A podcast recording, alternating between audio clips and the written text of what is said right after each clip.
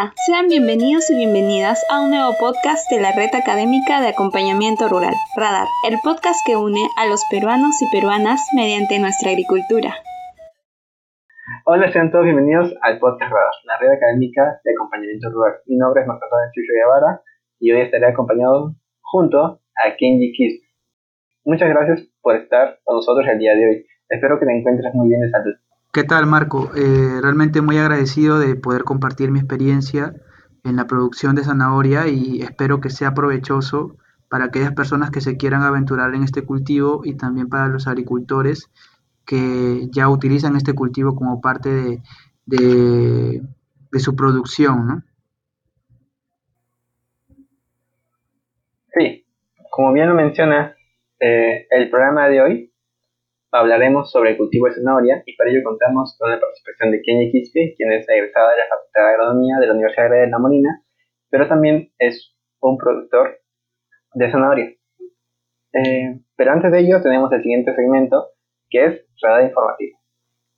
Ahí va, va una, una parte y digo, ya dirigimos al tema del programa, en el cual desarrollaremos algunas preguntas sobre el manejo del cultivo y hablaremos sobre tu experiencia como productor, eh, tanto en costa como en sierra. Esto ya lo, hablamos anteriormente. Eh, quizás una de las preguntas que vamos a ir resolviendo en el transcurso del programa y que se me viene a la mente es si encuentras una diferencia entre estos dos campos y eh, de cómo podemos realizar los manejos, además de lo importante de contar con un plan de cultivo bien diferenciado. Eh, pero, en tu experiencia, ¿qué crees que es lo más importante a tratar en la producción de zanahoria? Hay diferencias muy grandes.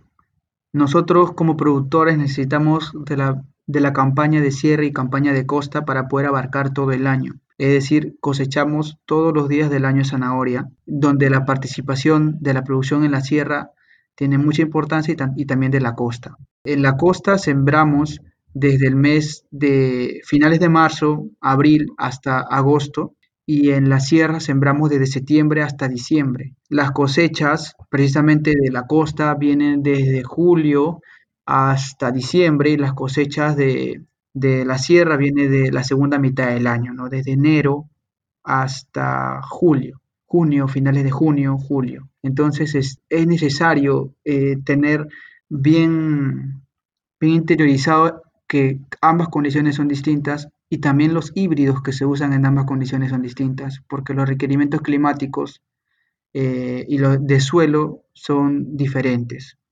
Y como mencionas, eh, me preguntas cuál es el factor más importante en la producción, yo te diría, en mi experiencia, que son dos factores importantes. Uno es la variedad de zanahoria. Eh, nosotros usamos distintos híbridos comerciales para la costa y para la sierra. ¿Por qué? Porque en la costa deben ser tolerantes o relativamente tolerantes a algunas enfermedades como el oidium, también algún grado de resistencia al, ataque de nematodos y en la sierra también, ¿no? En la sierra se tienen condiciones en las cuales los patógenos fúngicos pueden ser muy críticos ¿no? en, las etapas de, crecimiento vegetativo de la planta.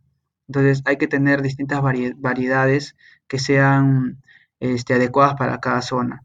También por el tema de, la durabilidad del producto. Muchos dicen que por qué la zanahoria de la sierra dura más, precisamente porque es otro híbrido, mucho más rústico, mucho más resistente a estas condiciones, porque tiene que hacer un viaje más largo mucho más horas de viaje y te dura más días. Otro factor más importante es la fertilidad física del suelo. Yo lo considero como un, factor clave para incrementar rendimientos, tanto en costas como en sierra.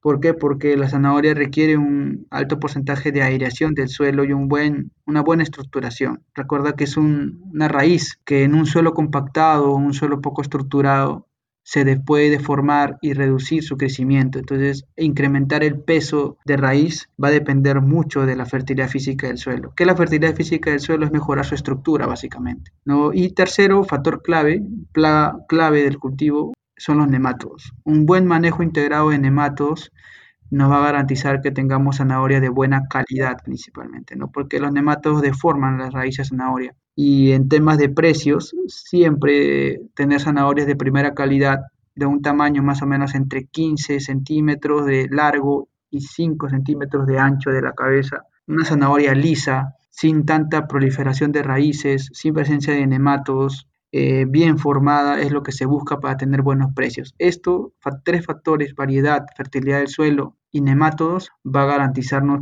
una buena rentabilidad a los productores zanahorieros.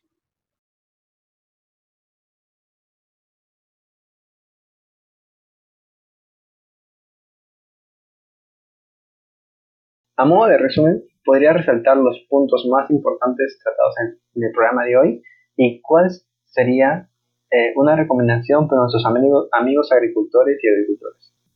Sí, bueno, los tres puntos más importantes. Eh, primero, eh, debe ser la elección de un buen híbrido comercial, un híbrido que tenga, que probemos en campo y que sepamos, tenemos la garantía como productores de que tiene muy buena calidad principalmente. Y el rendimiento ya lo podemos ir manejando, como te mencionaba, nosotros tenemos un rendimiento de entre 25 a 30 toneladas de promedio, pero ya hay experiencias que se puede incrementar mucho el rendimiento de la zanahoria. Pero el tema de la calidad sí es un tema crítico que tendría que venir de la parte genética ¿no? del híbrido. Segundo, debería ser manejar bien la fertilidad del suelo, eh, determinar análisis de suelos en, para saber los nutrientes que tiene cada suelo y eh, la extracción del cultivo, ¿no? Cuánto extrae de nitrógeno, cuánto extrae de fósforo, de potasio la zanahoria, para tener un buen balance, un buena una fertilización balanceada. Y tercero sería el manejo principalmente de nemátodos. Eh, hacer un manejo integrado de nemátodos, eh, siendo inteligente a la hora de elegir los productos y el momento de aplicación, extractos vegetales que inducen a la resistencia de manera preventiva, controladores biológicos, a la par con incorporación de compost, podría ser, o de un suelo eh, con buen porcentaje de materia orgánica o incorporación de humus también, eh, de ácidos húmicos en el suelo, eh, mejora las condiciones de la rizosfera y también para que se proliferen microorganismos antagónicos para los nematodos. esos son los tres puntos más importantes, me parece. ¿no? Y como recomendación a los amigos agricultores, bueno, en general para la producción de zanahoria en el Perú, yo diría que nos atrevamos a poder innovar en el mercado de la zanahoria, cambiar variedades. Mm, las variedades de tipo nantesa, que son variedades cilíndricas, mucho más alargadas y que este, se consumen en todo el mundo, eh, tienen mucho más altos rendimientos. Hay lugares en donde se han alcanzado entre 80 a 100 toneladas por hectárea con este tipo de zanahorias nantesa, que son las cilíndricas. Nosotros en Perú usamos las zanahorias chantenay, Royal Chantenay, Chantenay, que son zanahorias más cónicas, que por su misma conformación estructural eh, genera una reducción del rendimiento, ¿no? En cambio, las cilíndricas puede haber una mayor densidad de plantas por hectárea, y también un mejor manejo, un, manejo mucho más sencillo y, puede generar un cambio rotundo a nivel comercial. Yo estoy seguro que la aceptación en, los consumidores va a ser buena, porque es una zanahoria que es fácil de, manipular en las cocinas, ¿no? No son como las zanahorias cilíndricas, las zanahorias cónicas que tú las cortas hasta cierto punto y la punta ya la dejas. En cambio, las cilíndricas, yo estoy seguro que la, o sea, las cortan eh, y, todo, si toda la zanahoria se consume. Entonces, yo creo que tendría una buena aceptación. Solo depende de nosotros los productores poder hacer ese cambio de variedades. Y respecto, eh, bueno, respecto a estas semillas, eh, en tu experiencia, hay, supongo que hay diferentes marcas comerciales que podemos encontrar en el mercado, pero ¿existe algún, algún caso en el que los agricultores pueden obtener la semilla propia como por ejemplo se hacen los cultivos de cebolla, papa o maíz. ¿Conoces un poco más sobre esto? Tengo entendido que anteriormente los productores en costa, por lo menos, eh, tenían, compraban la semilla y, intentaban producir su propia semilla. Sin embargo, eh, actualmente se tienen híbridos que tienen un buen potencial de rendimiento y están mejorados para que tengan, eh, para que no produzcan flor, en, las épocas en las que sembramos nosotros. Por ese motivo es muy complicado poder producir semilla, ¿no? Es por un tema del fotoperiodo, por un tema del clima que requiere, ¿no? Es mucho más difícil que estas variedades comerciales saquen flor, ¿no? Y también si es que esa práctica no se hace con un manejo técnico idóneo para producción de semillas, la calidad genética se pierde. Y más van a ser los problemas a largo plazo para los agricultores.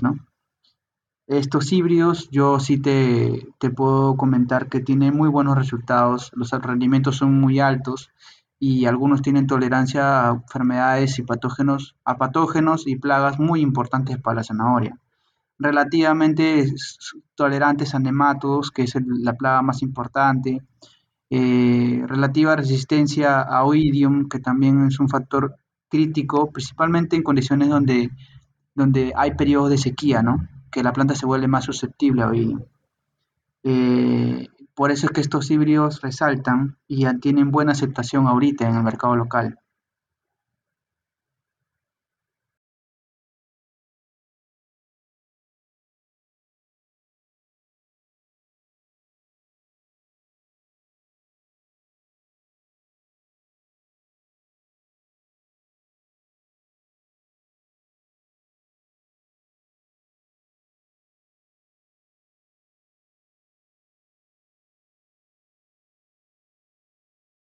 Bueno, qué interesante, Kenji.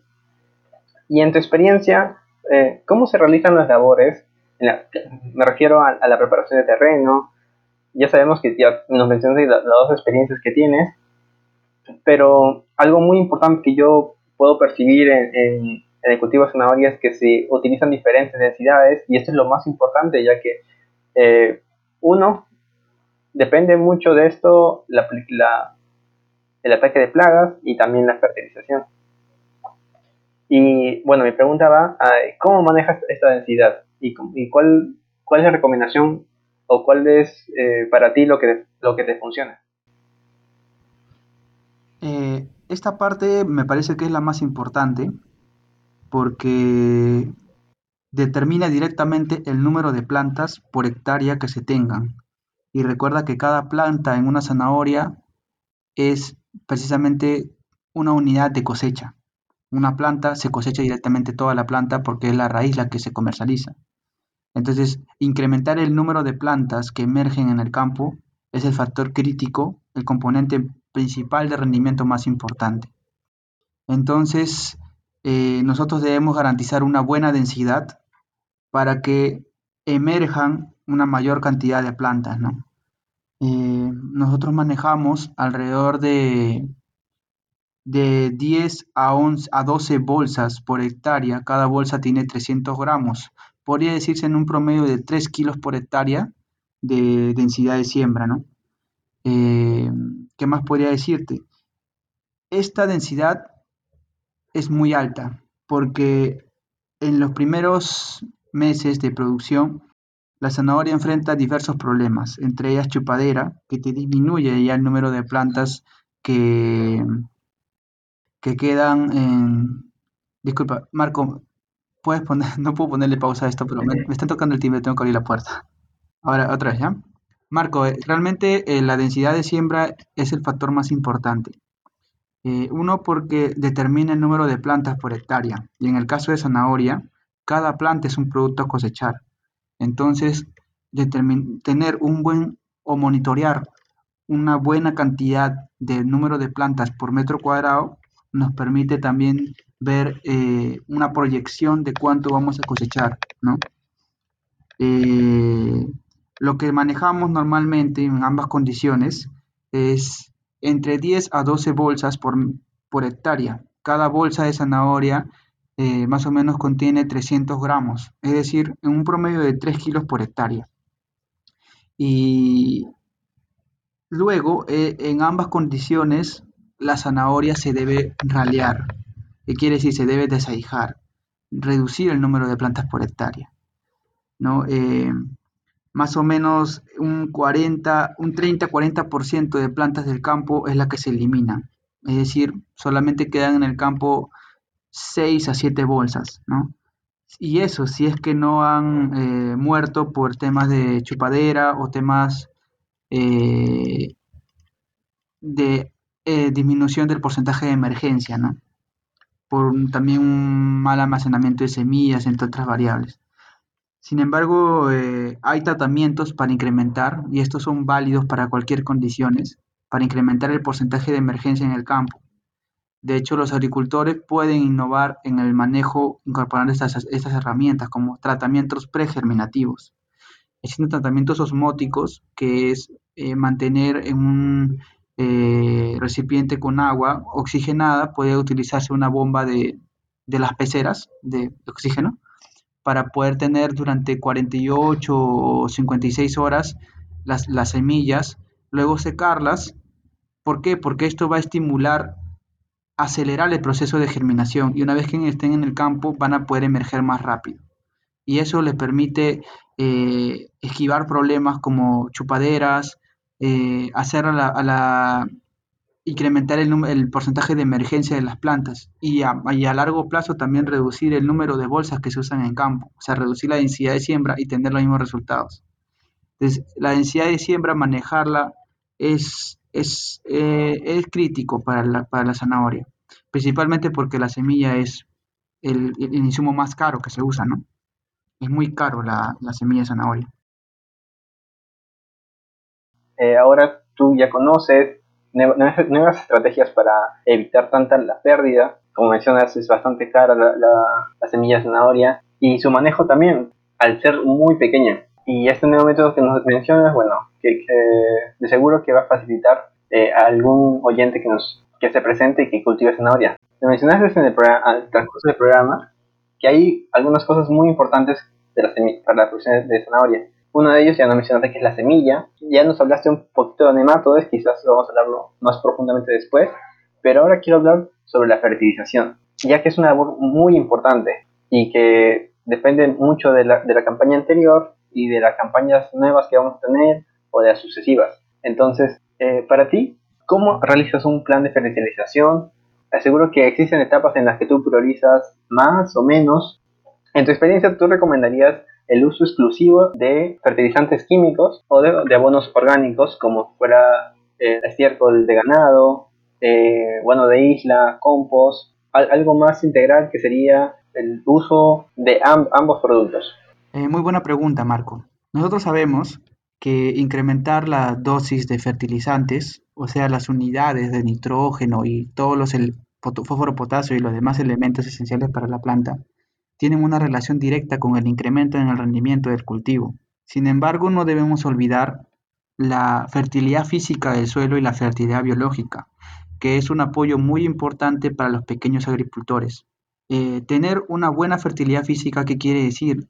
Es mejorar la estructura del suelo, es implementar insumos orgánicos que puedan descomponerse y formar humus en el suelo que permitan una mejor estructuración del suelo. Esto que te va a dar una mejor oxigenación y un buen balance hídrico. ¿Qué quiere decir? Eso, un buen contenido de agua en el suelo y un buen porcentaje de oxígeno. ¿Por qué? Porque es, yo he comprobado, he tenido buenas experiencias que incrementando la fertilidad física de distintas maneras uno es con rotación de cultivos, otro con incorporación de, abonos verdes, utilizando la misma dosis de, fuentes de fertilizantes, he incrementado mucho más el rendimiento de la zanahoria. Nuestro rendimiento promedio nacional es de 25 toneladas y yo he podido alcanzar rendimientos de 30, 35, hasta 50 toneladas de zanahoria por hectárea. ¿Por qué? Precisamente cambiando justo esta variable.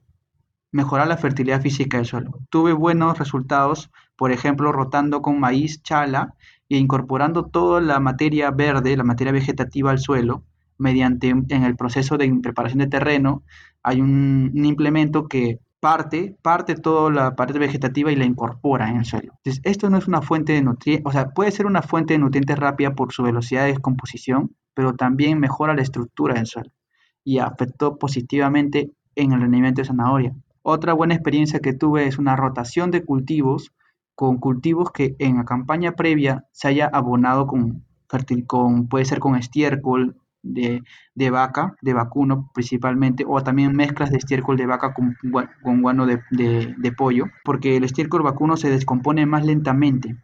te genera componentes orgánicos en el suelo más estables, que mejoran esto que te digo, que es la fertilidad física del suelo. Y también fueron los lotes que me dieron mayor rendimiento en el cultivo. Por ese motivo, para los pequeños agricultores, confiar y, y asesorarse en incrementar la fertilidad física del suelo es fundamental en este cultivo. Lo otro que te mencioné es la fertilidad biológica. Al momento que va complementario a esto que te digo que es la fertilidad física. ¿Por qué? Porque incorporar materia orgánica te da un microclima en la rizósfera de la raíz de zanahoria adecuado para la formación de microorganismos. Y esto debe ser un trabajo ya entre la academia y también los agricultores de conocer cuáles son estos microorganismos de la rizósfera de estos cultivos, principalmente en este caso zanahoria, ¿no? Y ver si existen, por ejemplo, Bacillus megatherium o otros tipos de bacillus que son solubilizadores de fosfato, de fósforo y de potasio e incluso microorganismos fijadores de nitrógeno de vida libre como Azotobacter o Azospirillum, que pueden estar presentes alguna de sus variantes en estos suelos, se pueden extraer y trabajar en laboratorio y luego reinocularlo al campo. Esto apoyaría enormemente a la no dependencia de insumos y también afectaría de forma directa a la fertilidad física del suelo y a la mejora del rendimiento del cultivo. De forma complementaria, es cierto que esta, esto que te menciono no está bien desarrollado, en esta agricultura local, eh, lo que se usa normalmente es la fertilización convencional, que también la uso, pero esto debe ser con una responsabilidad muy grande de hacer análisis de suelo y de tener la extracción de los cultivos. Nuestros cultivos locales, como la zanahoria, no tienen su extracción en sierra, su extracción en costa. ¿Qué es su extracción? Es cuánto de los nutrientes del suelo, principalmente macronutrientes, extrae. ¿Entiendes? Esto nos va a permitir saber la dosis exacta que requiere el cultivo. Entonces, hay un trabajo muy grande que debe ser de acompañamiento entre la academia, los ingenieros, los técnicos con los agricultores, para que ellos sepan utilizar adecuadamente una nutrición balanceada en el cultivo. Entonces, esto es lo que te podría decir de forma general. Algunas experiencias que, que me han funcionado muy bien y bueno, también excederse en algunos nutrientes como nitrógeno te puede generar problemas muy grandes, ¿no? Precisamente ¿Por qué? Porque eh, se ve problemas en mala calidad de zanahoria, ¿no? Eh, la zanahoria eh, se ablanda, la raíz, se ablanda por el exceso de nitrógeno. ¿Por qué? Porque si la planta no tiene la capacidad fotosintética para asimilar este nitrógeno, porque recuerda que el nitrógeno en la planta se convierte en proteínas, es decir, requiere de fotosíntesis para que el nitrógeno sea asimilado. Pero si la planta tiene una capacidad mínima, máxima, si tú le pones más nitrógeno, este, la planta de dónde saca el, carbono, lo saca de la raíz y la raíz se ablanda, ¿no? Se ablanda y se vuelve más susceptible. Esto es pérdida de calidad por exceso de nitrógeno. Entonces hay que tener mucho cuidado en la fertilización. Algo que puedo rescatar de lo último que nos mencionas es la importancia tanto de la asociación entre la academia, los estudiantes, de diferentes facultades, de los profesores, de la universidad, con el campo, ya que lo que mencionas, como bien dices, son cosas bastante complejas y necesitan análisis, y, pero que tienen un buen resultado o tendrían un buen resultado. Entonces, de hecho, que debería haber una intervención. Eh, lo segundo que me, también mencionaste es sobre la rotación de cultivos y de la, la, la rotación de cultivos. Dios mío, me confundí de la rotación de cultivos, que es un, es un manejo o es una labor, una labor eh, simple y que se puede realizar y que también es necesaria y que tiene beneficios múltiples como la, disminución de las plagas, también fertilización como mencionas.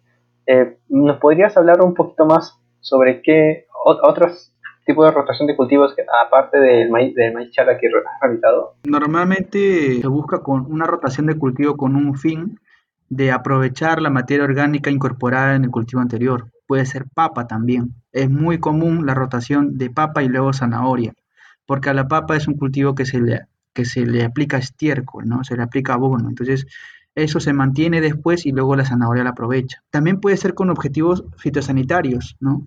Existen cultivos que eh, de alguna forma no, son hospederos, o es un cultivo que no son hospederos de, por ejemplo, plagas claves como nemátodo, te había mencionado el de la rotación entre maíz con zanahoria. Eh, pero también se puede rotar, por ejemplo, papa, que es una rotación muy común y muy buscada en el campo al momento de, sembrar. Zanahoria, generalmente se tienen buenos resultados cuando se rota con papa, porque la papa es un cultivo que se, aplica estiércol, abonos orgánicos, que luego la zanahoria los, aprovecha muy bien. Sin embargo, también hay otros objetivos con el cual rotar la zanahoria. Por ejemplo, cultivos que no son hospedantes de los nemátodos. Es muy, importante. He tenido malas experiencias, por ejemplo, rotando zanahoria con vainita. Vainita es hospedante de, de de nemátodos. Y luego en un campo de zanahoria, eh, si lo siembras, una siembra no, tan, una siembra temprana, una siembra en donde recién estás terminando la, la temporada de calor, podría ser crítico para el cultivo, ¿no? A mí me ha pasado que el campo está completamente infestado de nematos y era muy difícil de controlarlo, precisamente por esta mala rotación con, vainita. En otros casos se puede rotar con brásicas, por ejemplo, que tienen sustancias alelopáticas en el suelo, que son importantes para controlar ¿no? de forma biológica, por, por así decirlo, de los nematodos. También leguminosas como crotalaria, que algunos algunas personas dicen que limpia el suelo de nemátodos. También se puede aprovechar para incorporar la materia verde de, como abono verde esta leguminosa y tenemos doble efecto, ¿no? Manejar los nemátodos y este mejor eh, y fertilidad del suelo, ¿no? Por la incorporación del, abono verde. Entonces, existe una variedad de objetivos con la cual rotar el, la zanahoria. Uno es el tema de fertilidad y el otro es el tema sanitario para el caso de los. Excelente, Kenji. Eh, algo que has estado mencionando continuamente, uno de los principales problemas para los agricultores es, es cómo realizar su control químico, tanto para las plagas, enfermedades y, o de los insectos, eh, en el cual que tú me mencionas que es uno de ellos es principal, es el nematode. Eh, y bueno, tiene a mí, a mí una pregunta de que si existen otras plagas principales o la más preocupante, aparte de esta, eh, en qué momento se realizan las aplicaciones y un momento, el momento principal para en el cual si tú dejaras de aplicar, perderías tu campaña. Claro, Marco. Eh, el manejo de los nematodos es muy importante. Es una plaga clave que puede acabarte, como tú dices, que puede acabar, como me mencionas, con toda la cosecha del cultivo, porque ataca el producto comercial genera deformaciones, bifurcaciones en la raíz que ya después no es agradable para el consumidor.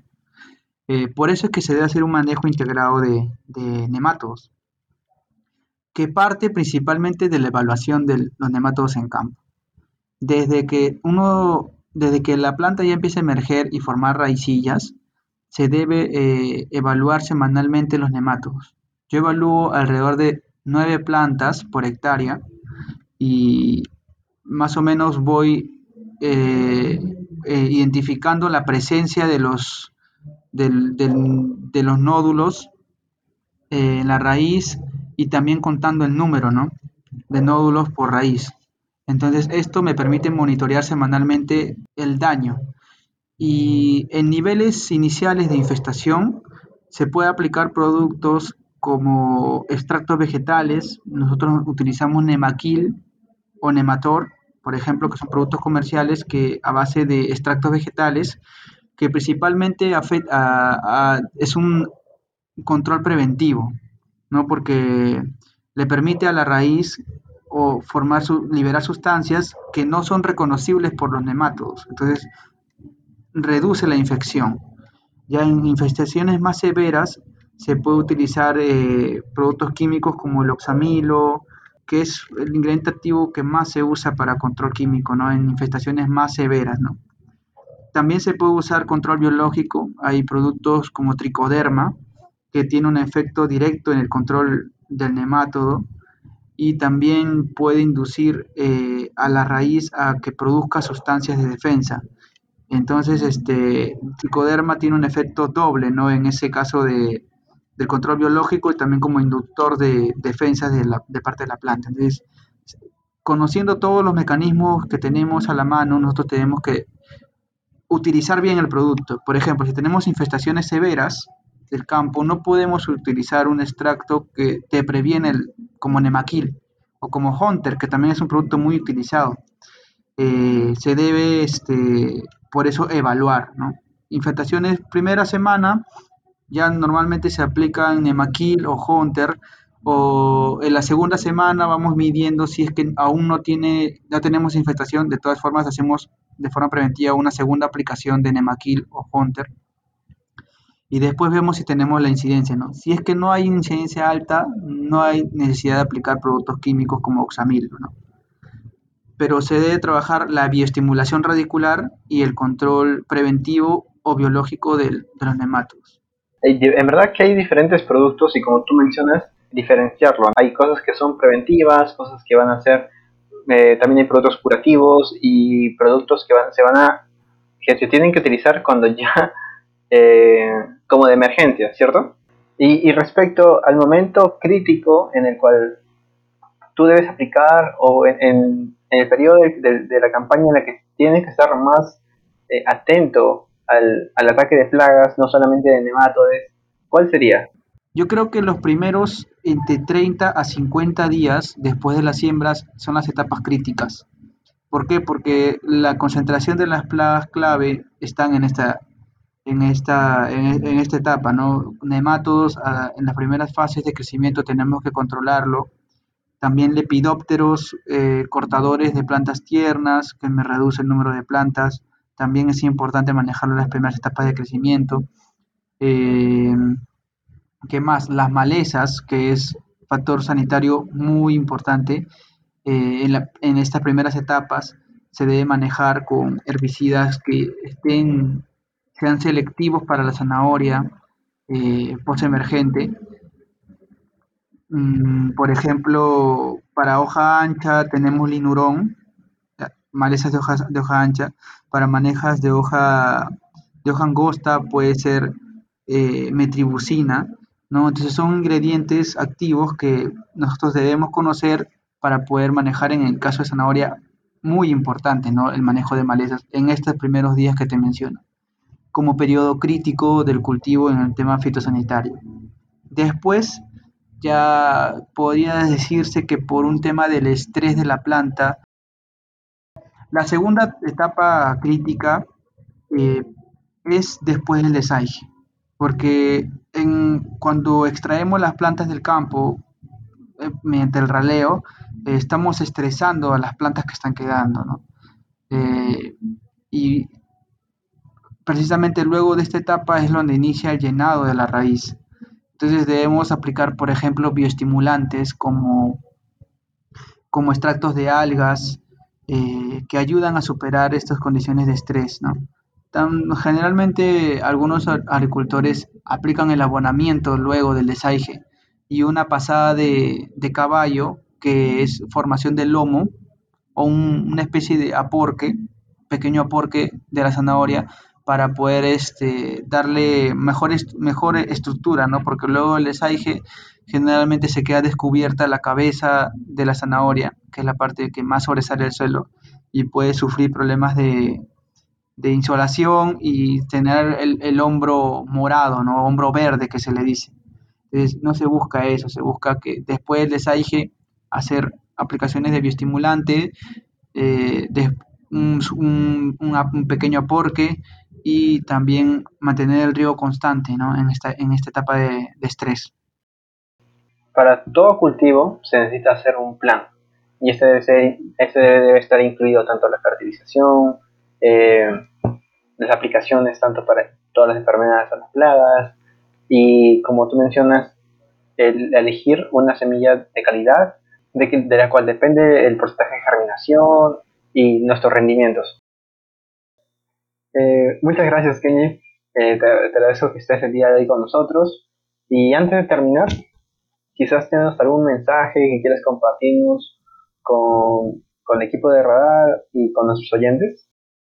Sí, Marco, eh, te agradezco mucho la oportunidad de compartir mi experiencia y también este, sé de la motivación de Radar de aportar a la pequeña agricultura y que transmitan esta motivación a, los agrónomos o a las personas que se están formando y a los mismos agricultores de seguir trabajando por nuestra pequeña agricultura, por nuestra agricultura local, nuestra agricultura que alimenta a todo el país, que necesita mucho, como te mencioné, factores críticos de investigar en, la fertilidad de los cultivos, en buen manejo de plagas, porque es muy fácil criticar y decir que los pequeños productores o la agricultura local no usan manejo integrado, tiene altos residuos en sus cosechas, pero algunos de nosotros tenemos que movernos y estar ahí en el campo para poder cambiar esta realidad, ¿no? Y que el Perú sea una potencia en términos de buen manejo de sus hortalizas que alimentan a su población. Entonces, eh, debemos trabajar en eso. Yo personalmente estoy motivado a trabajar en eso, a hacer de la zanahoria un cultivo importante para nuestro país, a, abrirle nuevos mercados. No solamente la zanahoria es como la comemos todos los días en nuestra cocina. También podemos hacer zanahorias babies, eh, hacer zanahorias nantesa, zanahorias eh, que estoy seguro el mercado las va a aceptar y le va a dar mucha rentabilidad a los productores locales. Te agradezco mucho nuevamente por este espacio para compartir mi experiencia y comentarte que eh, nosotros como, como productores estamos también innovando y ahora, por ejemplo, de nuestros residuos, de nuestras pérdidas de cosecha y también de nuestra zanahoria de primera calidad, hacemos mermeladas y así de esa manera este, volvemos más sostenible la producción. Eh, nosotros queremos reducir la pérdida de alimento de zanahoria alrededor del 30% de nuestra producción. El mercado no la acepta precisamente por, por las malas por las deformaciones, por de repente no tiene el tamaño adecuado, más muy pequeñas, muy grandes. Entonces, este, esta transformación del producto o industrialización de la cadena productiva eh, va a apoyar mucho a la economía de los agricultores y espero que sea un ejemplo y que podamos replicarlo. ¿no? Gracias, Marco. Muchas gracias a ti nuevamente, Kenji. Y muchas gracias por su preferencia.